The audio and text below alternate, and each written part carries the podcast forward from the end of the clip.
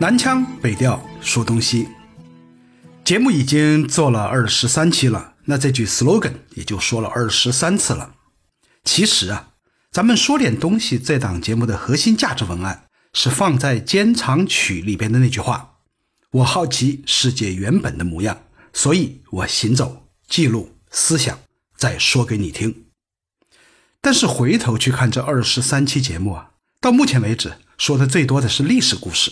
是那些在时间轴线上已经成为过去的东西，有阅读和思考，但是行走和记录被撂下了。所以啊，从今天也就是第二十四期开始，换个姿势，咱们在空间上移动一下坐标，到地中海的中心西西里岛上去走一走，边走边说。十年前我第一次到欧洲，一个人东游西逛的，差不多三个月。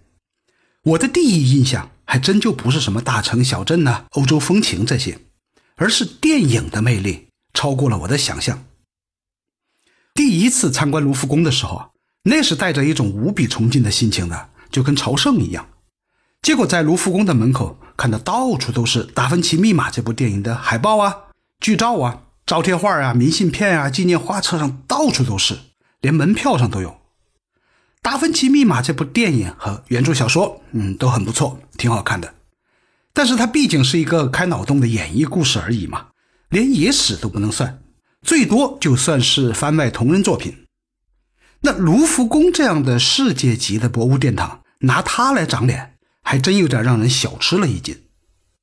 后来溜达到罗马，才发现《达芬奇密码》不过是给卢浮宫当了一回面膜，就那么敷了一两年而已。《罗马假日》这部电影可是贴在整个罗马城的脸上，从一九五三年公映一直到现今，敷了几十年，到现在也没有摘下来的意思啊。格里高利·派克和奥黛丽·霍本的剧照印在各种的纪念品上，到处都是。那个小记者和公主殿下的虚构的爱情故事，还就成了罗马的一个著名的文化标志。最好玩的是什么？是那个真言之口，我前前后后啊去过三次。每次都看到成串的游客排着长队，就等着把手伸到那个雕像的嘴里去一回。其实那不过就是一个古代喷泉的部件，也有资料说啊，可能是古罗马时期的一个井盖，公元一世纪左右的产物，那也是老资格的文物。但是在罗马这个有了两千多年历史的城市里头，这种文物太多太多了。本来人家安安静静的在角落里头待着。低调的连瓜都不敢吃一口，结果一部《罗马假日》，这几十年来啊，每天成千上万只手要塞他嘴里，那换谁心里头不得一万只那什么马奔驰而过啊？所以我每次看到那个雕像的表情都很想笑，那真是无辜和绝望啊！照片我放在微博和公众号上了，不信啊，你自己去看。那和大多数人一样，西西里这个地方最早也是从一部电影叫《教父》。里边知道的，这电影大家都知道啊，就不细说了。那个时候对西西里的认知，因为从这部电影里边知道的嘛，基本上就等同于黑手党。一直啊就觉得西西里岛上那，地是黑沉沉的地，天是黑沉沉的天，灾难深重在西西里人民身上带着沉重的锁链，头上压着黑手党这座大山。后来看天堂电影院的时候，才实实在在的被震惊了。说起来很巧，我在一九九一九九九年开始玩 QQ 的时候，给自己填了一个昵称叫 “Toto”，也没什么意思，就随便瞎起的，叫着叫着也就习惯了。平时朋友也都这么叫，当外号叫嘛。现在有些老朋友还这么叫呢。拿到《天堂电影院》这部片子的时候，已经是 DVD 时代了。那一开始就只知道是一部意大利电影，不知道它跟西西里有什么关系。回家之后，把它放在碟机里头，让它自动的播放 DVD 菜单啊，咱就去拉窗帘、拿零食什么的。那忽然就听到那个背景音乐中，一个老人很小声的在喊：“偷偷，偷偷。”我这辈子很少有这样的感觉，一下子头皮发炸，一直麻到脚跟不是吓着了啊，那声呼唤中那种慈爱和温暖的感觉非常的奇妙。我到现在我要再听了，我还是会浑身的鸡皮疙瘩。那明明是老放映师在唤醒那个偷懒睡觉的小男孩小偷偷，但是总会让我有一种非常强烈的想抛下现实的一切，进入梦乡的那种欲望。我的西西里之梦，也就是在那个时候，在老放映师和偷偷的欢笑和泪水中开始的。把电影看完，长出了一口气儿。结果，西西里还不只是有黑手党，还有这么淳朴、这么温柔的故事。再后来，又看了朱塞贝·托纳多雷的另外一部经典，就是那部《西西里的美丽传说》，还有吕克·贝松的《碧海蓝天》。我的天啊！那艳阳高照之下，海天一色，那就是一场美到极致的梦啊！我看到很多人呢，把姜文的那部《阳光灿烂的日子》和西西里的美丽传说放在一起比，还有人问说，《阳光灿烂的日子》算不算抄袭了西西里的美丽传说？两部电影啊，真是非常非常的像，都是半自传体，都是从一个男孩的视角去看世界，通过回忆来记述青春期的成长。都有永远灿烂的、刺眼的阳光，但是说抄袭那就有点好玩了。《阳光灿烂的日子》是一九九四年上映的，而《西西里的美丽传说》公映是在两千年，前后可差了六年啊！你要说抄袭，那除非就是托纳多雷抄了姜文，要不就是姜文穿越了。两部电影所有的相似之处，其实就说明了一点：电影艺术的表现手法那是共通的。从视觉心理学的角度来说，空间上无边无际，时间上近乎于永恒的纯色，就是那种纯净至极的一片色，会让身临其间的人有一种强烈的不真实感。比如在西西里岛，你从山崖上面对一处宽阔的海湾，一望无垠的地中海和蓝天完全交融在一起，你看不到海平线，整个视野里边就是蔚蓝一片。稍稍抬点头啊，没有海岸啊、游船啊这些参照物，你甚至会晕，会站不稳。这叫啥？这就叫晕蓝。这是我瞎起的一名啊，书本上没这词儿。其实晕蓝不常见，毕竟还要有视线开阔呀，没有参照物啊这些前提条件嘛。那晕太阳就是无所不在了，躲都躲不开的。所以不光在西西里啊，整个地中海沿岸那一圈的屋子，窗户上都有像百叶窗一样的遮阳板。烈日当空的时候就关得严严实实的，要不然连我这个在火炉里边练过的地道的南方人都会受不了的。那倒不完全是因为热，海岛嘛，总会有风，只要不是阳光直晒，其实挺凉快的。主要是长时间不间断的明亮，真的会让人发懵。一切都是那么轮廓清晰、纤毫毕现，色彩又丰富又艳丽，明暗对比还特别的强烈。再加上走在阳光里头，被太阳一烤。那不晕才怪嘛！我记得姜文在一次访谈里头，他说自己的《阳光灿烂》这部电影，大意上啊，他说，其实不管是故事发生的地方，还是那一段历史背景，包括一个男孩的青春期，是不可能没有阴天的嘛。实际上，很可能倾盆大雨和雷电交加的时候占了大多数，但是记忆中啊，就是永远阳光明媚，就像一场梦一样。我有一种很强烈的感觉啊，我不知道托纳多雷是不是这么说过。如果他说的话，我相信他也会这样去评价他的西西里的美丽传说。不然的话，乱世之中一个女人的命运悲剧，怎么会以如此灿烂美丽的方式来讲述，讲述成了一个美丽的传说呢？想一想很有意思啊。阳光的金色代表着热情，代表奔放的活力；海天的蓝色呢，代表的是沉静，甚至是忧郁。但是这两种截然相悖的情绪代表色，还就成了西西里岛的主色调，不但不冲突，还浑然一体，特别特别的搭。这种奇妙的韵味那是西西里岛独有的，也是这一颗地中海之心的魅力所在。其实西西里岛的混搭风不仅仅是体现在阳光、大海这一个方面，那只是风光嘛。这次从西西里回来，身边很多的朋友都在问。那西西里有什么好玩的呀？有什么好看的呀？除了我前面啰嗦了半天的蓝天碧海呀、阳光沙滩呢，当然还有很多值得一看的。但是这个问题还真就不好回答。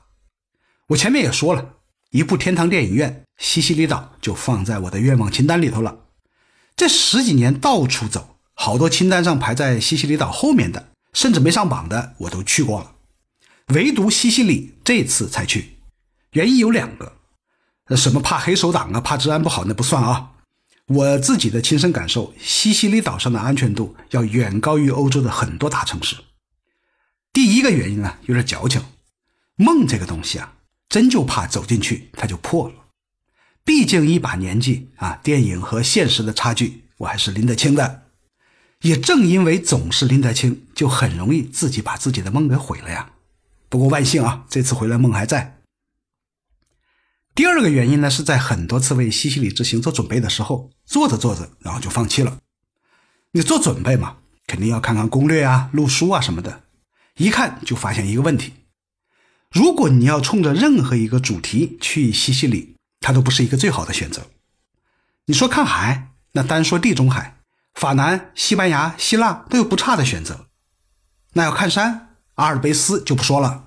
意大利本岛的亚平宁山脉，那不知道高到哪儿去了。那看岛，旁边有两千多个岛的爱琴海可不服啊。那历史文化艺术，那你就说你喜欢哪一款吧。古罗马那就去罗马呀，文艺复兴那应该去佛罗伦萨嘛，古希腊雅典呢，还有伯罗奔尼撒、克里特呢。伊斯兰文化或者是北非风情，那就不如直接去埃及了，或者你就从西西里岛的南边再往南，一百六十多公里就到北非了。所以啊，西西里岛有什么好玩好看的？所以啊，如果你想去西西里，得有一个思想准备。如果不只是欣赏风光，那我前面说的这些主题，西西里岛上都有，但是都不如他们的源头来的正宗和经典。这也不奇怪啊，这不怪西西里了，它的历史就是这么一步一步的沉淀下来的。三千年前登上西西里岛的是腓尼基人，然后就是盛极一时的希腊人。古罗马人兴盛起来之后，和腓尼基人的殖民城邦迦太基打了三场大仗，都知道啊，史称布匿战争，因为罗马人把迦太基叫做布匿嘛。第二次布匿战争的时候，西西里就被彻底拿下，成了罗马的第一个行省。一直到西罗马灭亡，西西里都是罗马的粮仓。西罗马灭亡之后，又是东罗马，就是那个拜占庭帝国，还有迅速崛起的阿拉伯人、北方来的诺曼人。再后来呢，还有德国人、法国人、西班牙人，甚至是奥地利都统治过西西里，一直到一八六一年意大利统一，西西里才归了意大利。你看看啊，单这些名字，十个手指头都不够数的，还没有算间插着入侵西西里的那些蛮族啊，那些转瞬即逝的王朝统治者。就是因为有这么复杂的乱七八糟的历史，西西里岛上不单名胜古迹。饮食啊，服饰、习俗、宗教、建筑、艺术、城市风貌，都混搭的，真是让人眼花缭乱呐！哎，从这个角度来看，那去西西里玩什么、看什么这个问题，那就好回答了。如果你没有时间和精力走遍整个地中海，又想把地中海的各种风光、风情、美食、美景、民俗文化都通通的体验一遍，那还犹豫个啥？去西西里呀！嘚不嘚了这么半天啊！干货不多，废话不少。那其实呢，咱们这一期啊，就是个预告，干货留着在接下来的节目里头一样一样的端上来。既然是预告，那就不说废话了啊，实实在在的告知一下，你也好知道接下来咱们会聊些啥。感兴趣你就不要错过，那要不感兴趣呢？哎，你肯定会感兴趣的。这次西西里之行一共花费了十天，有点遗憾啊，时间是短了点为了不把时间耽搁在路上，就租了一辆车自驾。我的建议啊，在西西里玩能开车还是自己开车。如果你选择公共交通，那恐怕一半多的时间就会耗费在路上。而且自己开车自由的多啊，很多特别美的景色往往是在路途当中的，不是在目的地。自己开车就可以随时停下来玩，这些地方自拍出来的照片不但好看，绝对不会和别人撞景色，独家哦。至于在西西里岛怎么租车，需要怎么办驾驶证件，开车要注意些啥，交通状况如何，这些我都会在接下来的节目里头一二三四说的明明白白的。因为时间短嘛，那十天时间就只能沿着岛的外围跑了一整圈，内地呢就没去成。那下次吧，西西里岛我肯定还会再去的。这一圈一共停了有七个地方，玩了九个城镇，外加一座火山。光是照片和视频就有三百五十个 G。再强烈建个议啊，不要光记得带充电宝啊，大容量的存储卡绝对不能少，最好带上移动硬盘。晚上在酒店把照片备份出来，既能够把卡腾空了，还能保险。我已经不止一次听朋友说出去玩，不小心呢相机手机丢了，心疼机器是一方面，大不了再买一个。里边的照片要丢了，那才真得让人捶胸顿足啊！我这次是带了一个两 T 容量的硬盘，所以啊只管拍，有时候抓拍还一通连拍，也不用每天回酒店累半死，还要审照片了，反正往硬盘里头导就是了嘛，特别省心。但是这也有一个副作用，带回来的照片太多了，再加上视频，我光是看着那个文件夹都头皮发麻。不过那也没辙，还得硬着头皮归档整理。说这个其实是想小声的说一句，接下来这个西西里十日谈的特别节目到底有多少期，每期有多长，有多少照片能上，视频来不来得及发上来，我其实心里头没底。计划是有。但是完全预感不到能不能实现，那我就尽力而为吧。先给自己呢垫个小凳子，到时候有个台阶可以下。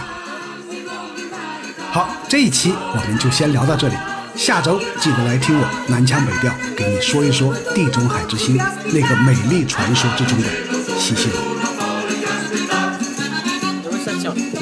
Thank you.